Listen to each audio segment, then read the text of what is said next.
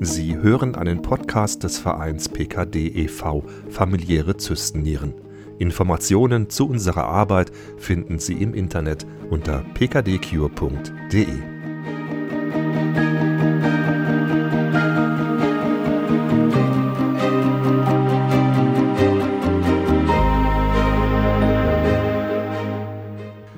Herzlich willkommen bei unserem PKD-Podcast. Es geht um die Krankheit PKD, Zystennieren und wie man damit leben kann. Mein Name ist Stefan Loss und mein Gast heute ist Isabel. Hallo Isabel. Hallo Stefan. Isabel, du bist Jahrgang 89, du arbeitest als IT-Managerin oder Manager und du weißt seit deinem zwölften Lebensjahr, dass du Zystennieren hast. Wobei dein Problem ist nicht so sehr die Nieren, sondern in deinem Fall ist es tatsächlich eher die Leber. Du hast bzw. du hattest eine Zystenleber, die dich im doppelten Sinn heftig belastet hat. Seit wenigen Wochen bist du jetzt transplantiert. Die Leber hatte 10 Kilo. Wie fühlt sich das denn für dich heute an? Also doppelte Erleichterung wahrscheinlich, oder? Ja, super. Fühlt sich einfach fantastisch an. Seit der Intensivstation, seit ich dort wach geworden bin, habe ich irgendwie so einen Energieschub und richtige Lebenslust zurück. Ähm, fühle mich echt total super. Es ist noch ein bisschen unwirklich, wenn ich so in den Spiegel schaue oder auch an mir herunterschaue. Wird noch eine Weile dauern, bis ich das wirklich realisiert habe. Aber ja, ich fühle mich super frei, einfach ohne diesen ständigen Druck von innen im Bauch. Ja, ähm, ja da, da, da, träumen ja andere von, äh, einfach 10 Kilo eben mal so abnehmen. Aber diese, diese 10 Kilo Zystenleber, das muss man sich ja erstmal äh, so anhören. Ähm, wie, wie war das dann? Wie lebt man dann mit so einem Riesen? Das sind ja nicht Zwillinge, das sind ja Drillinge, die du im Bauch gehabt hast. Wie, wie muss man sich das vorstellen? Ja, das ist, das kommt ja so langsam mit den Jahren, die Erkrankung. Es ist ja nicht so, dass es von heute auf morgen auf einmal da ist. Das heißt, man gewöhnt sich auch immer wieder stückchenweise dran. Ähm, mit den Jahren ist es aber schon so gewesen, dass der Druck von innen immer größer wurde und es ist doch ja, irgendwann war es auch nicht mehr zu verstecken. Irgendwann war es echt offensichtlich, sah dann auch aus wie, wie schwanger. Und ja, es fängt dann an, wenn man sich in alle Richtungen dreht, dass es anfängt zu zwicken, zu drücken. Ähm, ja, es schränkt einen doch immer mehr ein, aber es kommt sehr schleichend, das Ganze.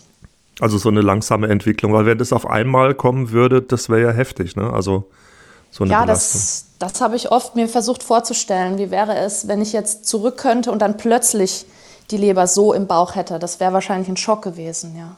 Mhm. Zystennieren liegen bei euch in der Familie. Dein Vater ist seit einigen Jahren nierentransplantiert. Ähm, die Diagnose hast du mit zwölf Jahren bekommen. Ähm, das ist schon krass. Kann man das in dem Alter überhaupt irgendwie verarbeiten oder so? Wie war das für dich? Also mit zwölf habe ich den erst, die erste Ultraschalluntersuchung gehabt. Da wurde festgestellt, dass da einige Zysten sind. Ja, in dem Alter ist kann man sich noch nicht so ganz vorstellen, was das eigentlich bedeutet, was das in der Zukunft bedeutet. Da war das noch ja, sehr fern, das Thema. Ich habe damals auch noch versucht, eigentlich nur vor und nach den Arztterminen dran zu denken und ansonsten ja, mich relativ wenig damit erstmal noch zu beschäftigen. Und es hat ja am Anfang auch wahrscheinlich dein Leben nicht wirklich beeinflusst, oder? Nee, die meiste Zeit eigentlich nicht. Bis ich dann 24 war, da hat sich das Ganze dann das Blatt gewendet, würde ich sagen. Aber war, vorher ja. nicht. War das so ein plötzliches Erlebnis? Ja, das war die Erkenntnis dann beim Arzt, dass es bei mir jetzt doch plötzlich ähm, ziemlich fortgeschritten ist, das Ganze. Also man hat eben immer nur auf die Nieren geschaut und die waren und sind auch relativ in Ordnung, sind ein paar Zysten dran, aber es ist im Rahmen.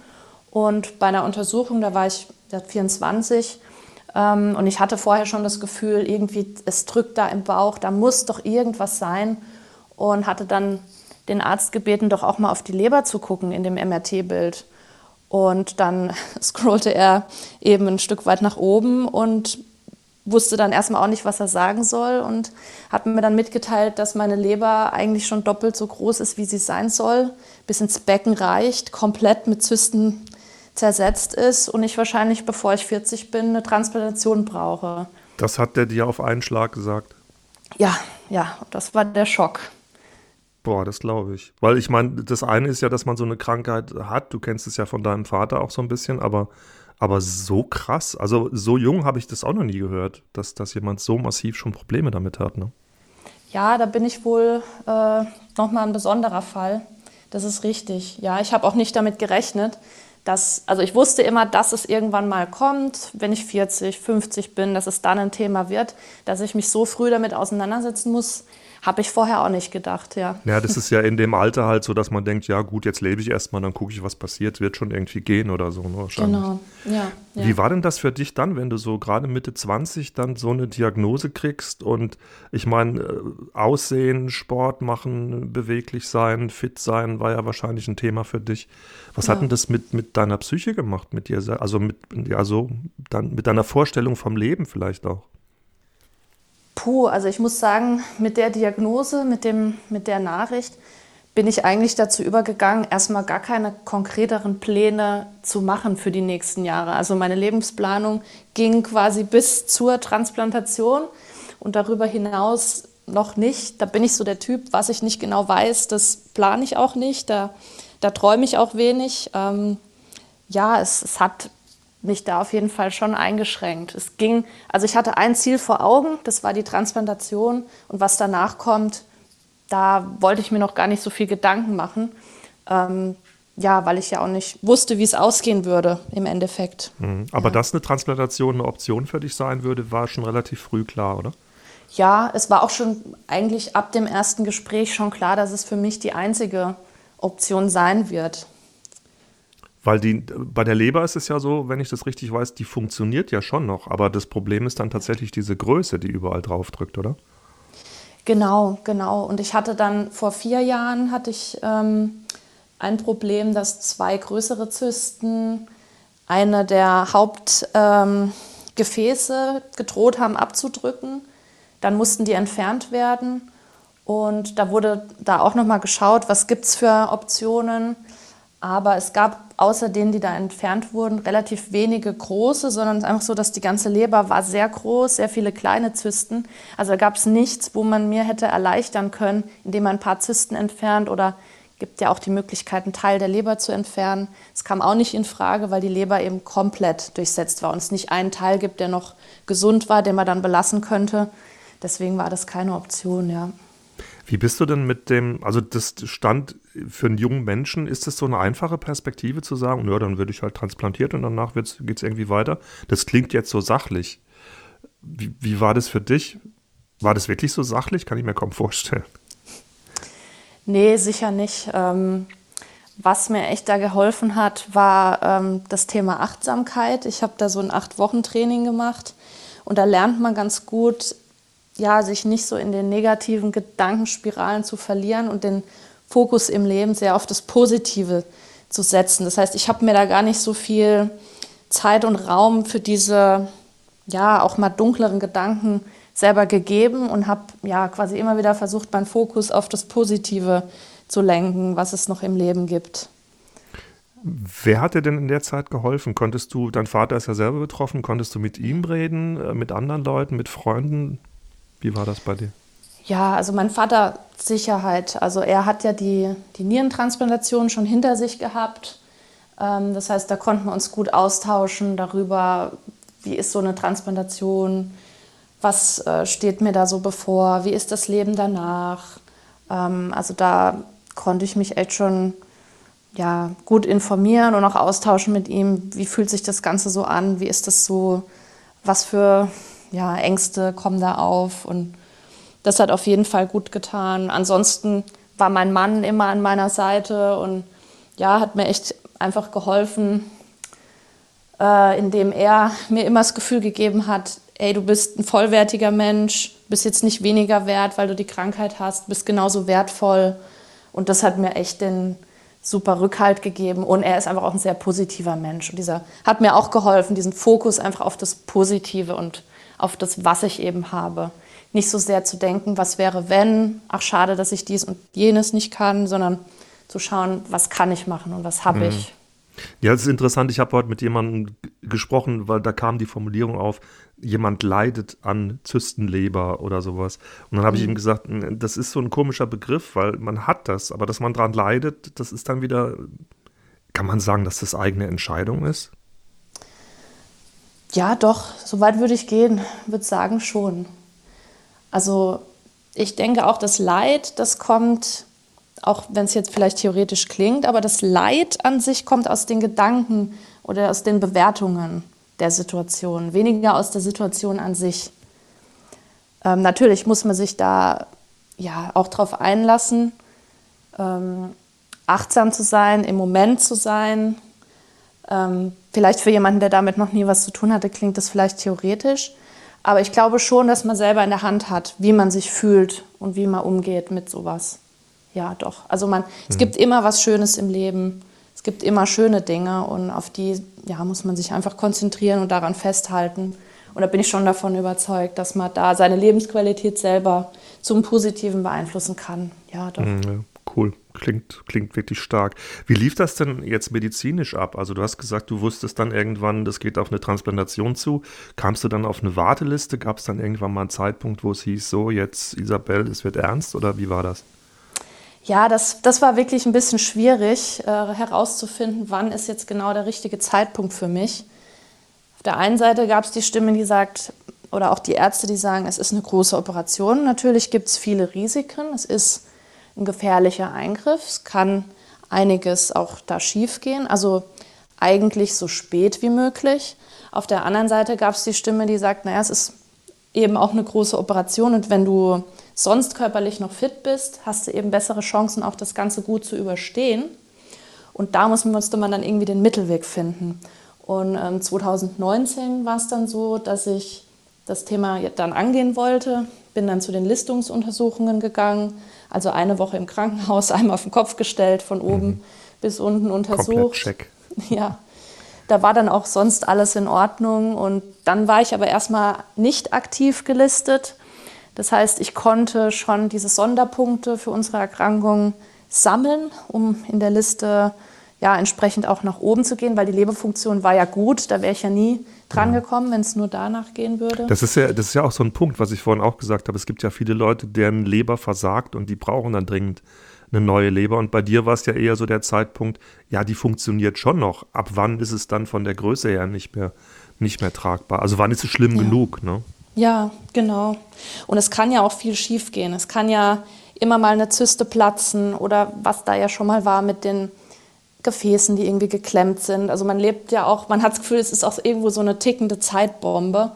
Und ähm, ja, irgendwann möchte man das Ganze hinter sich bringen. Ich mhm. habe dann 2020 noch ähm, eine andere Therapie versucht mit einem Wirkstoff, äh, der injiziert wurde einmal im Monat, der die Zysten ja, zurückgehen lassen und langfristig das Wachstum ein bisschen einschränken sollte. Hat bei mir aber leider nicht gegriffen.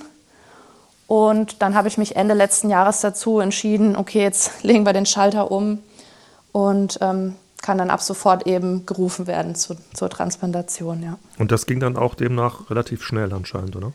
Ja, also ich war gerade vier Wochen aktiv mhm. geschaltet und dann kam schon der Anruf. Krass. Das heißt, war so richtig, wie man sich das so vorstellt, irgendwie mitten in der Nacht kommt der Anruf ab in die Klinik oder wie? so dachte ich. Äh, also abends, nachts war ich immer so drauf vorbereitet, irgendwie, weil es auch gesagt wurde, es kommt meistens nachts. Aber so war es bei mir nicht. Bei mir war es abends um halb neun, hatte mir es gerade gemütlich gemacht auf der Couch, gerade gefreut auf den Fernsehabend, überhaupt gar nicht an das Thema gedacht. Und dann kam der Anruf, ja. Aber da hast du dann nicht gesagt, nee, passt mir jetzt nicht, ich will den Film fertig gucken oder so. Ganz kurz kam der Gedanke, aber nee, Quatsch. dann habe ich nee. schnell meine Sachen gepackt und los ging's. Ja, klar. Du hast gesagt, der Eingriff, äh, der war klar bei 10 Kilo äh, Leber, das ist schon, boah, das will ich mir gar nicht vorstellen. Das war schon eine heftige Nummer. Äh, wie geht's dir denn heute? Du hast es jetzt ein paar Wochen hinter dir, große Narbe, große Wunde. Verheilt das alles gut? Ja, das verheilt alles gut. Die Leber hat direkt die Funktion aufgenommen. Die Werte sind ähm, seitdem stetig am Fallen. Jetzt seit ein, zwei Tagen gibt es mal einen Wert, der mal wieder ein bisschen ausschlägt. Da muss man die Medikamente wieder ein bisschen regulieren. Aber ich denke, das ist normal am Anfang, dass es noch so ein bisschen instabil ist. Es dauert einfach seine Zeit, bis sich das einpendelt. Sonst geht es mir wirklich super, super gut. Also ich mhm. kann es teilweise selber noch nicht glauben. Ich bin hier schon am Spazieren äh, fünf Kilometer kleine Runde hier drehen um die Reha-Klinik. Äh, ich mache hier den Kraftsport mit. Also ich habe sonst auch wirklich keine Nebenwirkungen oder Wehwehchen, bis auf natürlich den Schmerz noch von der OP. Es war ein großer Schnitt bei mir natürlich, um die Leber rauszukriegen, ist klar. Aber sonst, ja, geht es mir wirklich sehr, sehr gut. Wie ist das denn jetzt äh, für dich so? Du hast gesagt, alle Pläne erstmal auf Eis legen, erstmal abwarten, bis das, ob das überhaupt funktioniert mit der Transplantation. Ja. Jetzt ist die Nummer durch, jetzt bist du dabei, gesund zu werden. Die Leber gewöhnt sich an dich. Wie sieht es aus mit Zukunftsplänen für dich? Oh, jetzt fällt mir natürlich plötzlich alles ein, was wahrscheinlich schon vorher im Hintergrund im Kopf war, aber ich nicht zulassen wollte. Jetzt habe ich super viele Ideen, was ich machen möchte. Also Sport könnte ich mir vorstellen, irgendwie einen Halbmarathon anzustreben in den nächsten ein, zwei Jahren. Wieder tanzen gehen, rausgehen mit meinem Mann, jetzt wo ich mich nicht mehr verstecken muss. Na, die Leute vorher immer getuschelt, ist die vielleicht mm. schwanger oder. Ja, klar. Und ähm, ja, einfach, das ist eine neue Freiheit. Ähm, ja, dann meine ganzen Klamotten passen mir nicht mehr. das ist alles, sind alles plötzlich große Säcke an mir. Da steht eine große Shoppingtour an. Und ja, also ich habe endlos viele Ideen. Das klingt danach. Pläne. Ja. Das ist gut. Ja. Sag mal, was, du hast jetzt deine eigene Geschichte. Jede Geschichte ist natürlich anders äh, mit so einer Zystenleber. Was würdest du denn denen mit auf den Weg geben, die eine Zystenleber haben, denen es ähnlich geht wie dir noch vor ein paar Monaten? Was würdest du den Leuten mit auf den Weg geben? Ja, also generell, wie ich schon sagte, versucht euch auf das zu konzentrieren, was ihr habt im Leben. Das ist mit Sicherheit auch viel Gutes da das einfach wertschätzen und dankbar sein für das, was da ist, da den Fokus hinlenken. Und was jetzt die Operation betrifft, kommt natürlich immer darauf an, wie schwer das bei euch ist. Wenn es andere Optionen gibt, natürlich wird man dann erstmal die versuchen.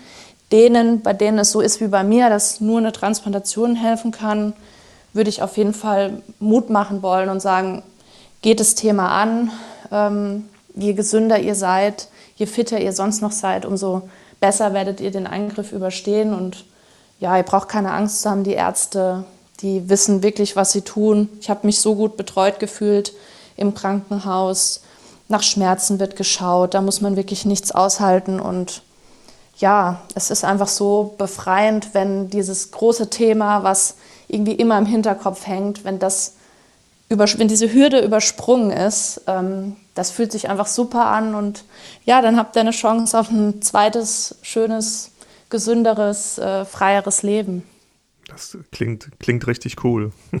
ähm, Nochmal ein Stichwort angehörige Umfeld. Du hast es vorhin gesagt, du hast dich kaum noch irgendwie rausgetraut wegen den blöden Bemerkungen. Aber wie können denn Angehörige, wie kann das Umfeld, wie können Freunde, Bekannte ähm, unterstützen? Also wenn jemand so eine Zystenleber hat, wie du das hattest, was können die tun? Ja, einfach helfen, auch das Ganze zu, zu akzeptieren, dem anderen das Gefühl geben, dass er dennoch äh, ein wertvoller Mensch ist, dass er ein reiches Leben führen kann, dass er nicht nur seine Krankheit ist, ja, möglichst den Fokus eben weg von der Krankheit und von dem Schlechten, sondern ja, mehr auf das, auf das Gute ähm, versuchen zu lenken, akzeptieren, ähm, das ganze Jahr.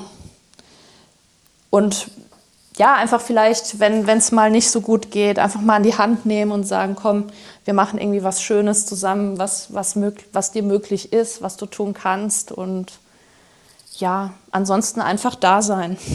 einfach ja. da sein und ähm, ja, vielleicht auch akzeptieren, dass es nicht immer so äh, mit Vollgas vorausgeht, dass auch mal Schmerzen da sind, wo man einfach mal auf der Couch liegt mit der Wärmflasche, trotzdem dabei sein. Ja. Mhm. Einfach da sein und äh, positiv bleiben, ja. das habe ich von aus dem Gespräch ja. mit dir mitgenommen. Gut. Ja. Isabel, vielen Dank. Also das äh, macht mich selber positiv, das zu hören, wie du damit umgehst und was du erlebt hast. Vielen Dank für das Gespräch mit dir jetzt und ich wünsche dir bei allem, was noch kommt, dass sich die allermeisten deiner Träume wirklich erfüllen, weil du hast was Heftiges hinter dir und guckst nach vorne und ich wünsche dir, dass das in Erfüllung geht, was du dir erträumst. Ja, vielen Dank, Stefan. Danke. Wenn Sie mehr wissen wollen über das Thema PKD oder Zystennieren, dann schauen Sie doch einfach mal auf unserer Internetseite vorbei, pkdcure.de. Ihnen alles Gute, Ihr Stefan Luss. Das war ein Podcast des Vereins PKD e.V. Familiäre Zystennieren.